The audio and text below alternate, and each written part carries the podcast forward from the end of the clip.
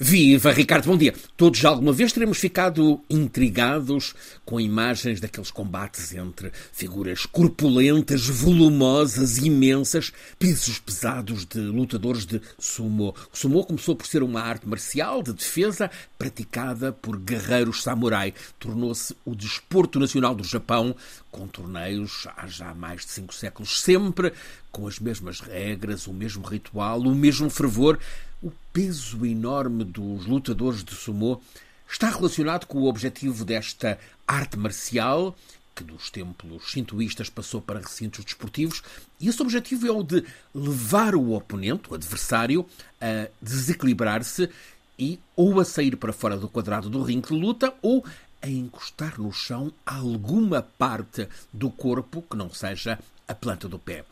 A imagem dos combatentes de sumô, um encostado ao outro, a pressioná-lo, a forçá-lo com grande intensidade, é para aqui chamada como comparação com a imagem da crosta terrestre na zona do Pacífico que envolve as ilhas nipónicas. Juntam-se ali, empurram-se quatro das maiores placas tectónicas do planeta, esses colossais blocos rochosos que formam a porção superficial da cobertura do nosso planeta, seja nos oceanos, seja em terra.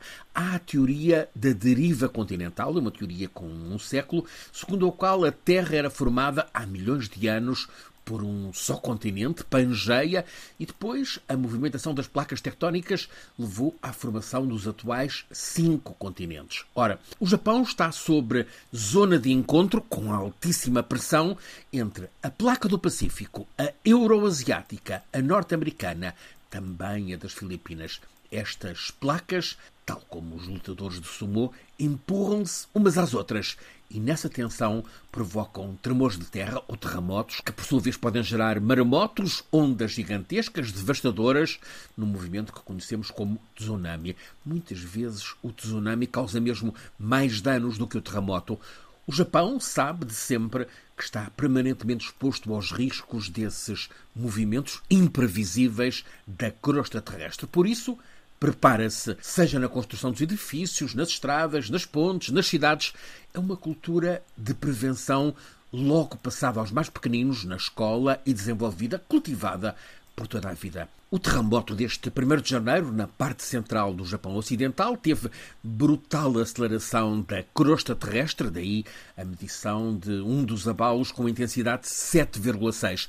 É uma magnitude idêntica à daquele terremoto que vai para um ano, foi uma calamidade na Turquia, na Síria, em regiões da Anatólia e do Kurdistão. Esse terremoto de 6 de fevereiro causou mais de 50 mil mortes. Mais perto de nós, há quatro meses, em 8 de setembro, em Marrocos, a magnitude do terremoto foi menor do que a de anteontem, no Japão. 3 mil mortos em Marrocos, 50 mil na Turquia e na Síria. Não se sabe ainda quantos neste terremoto no Japão.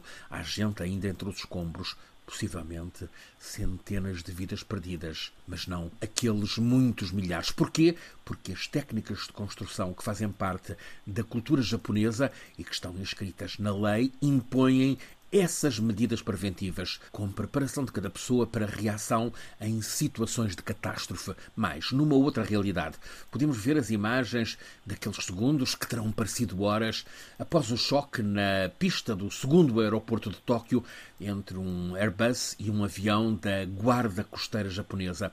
Percebemos como, apesar do quadro de máxima emergência a bordo, não há caos. As pessoas puderam fugir do avião em chamas conforme regras muito estudadas na cultura de prevenção. São exemplos que nos deixam a ponderar nessa exigência que tanto nos cuidamos, mas que quase sempre amortece o efeito de desastres.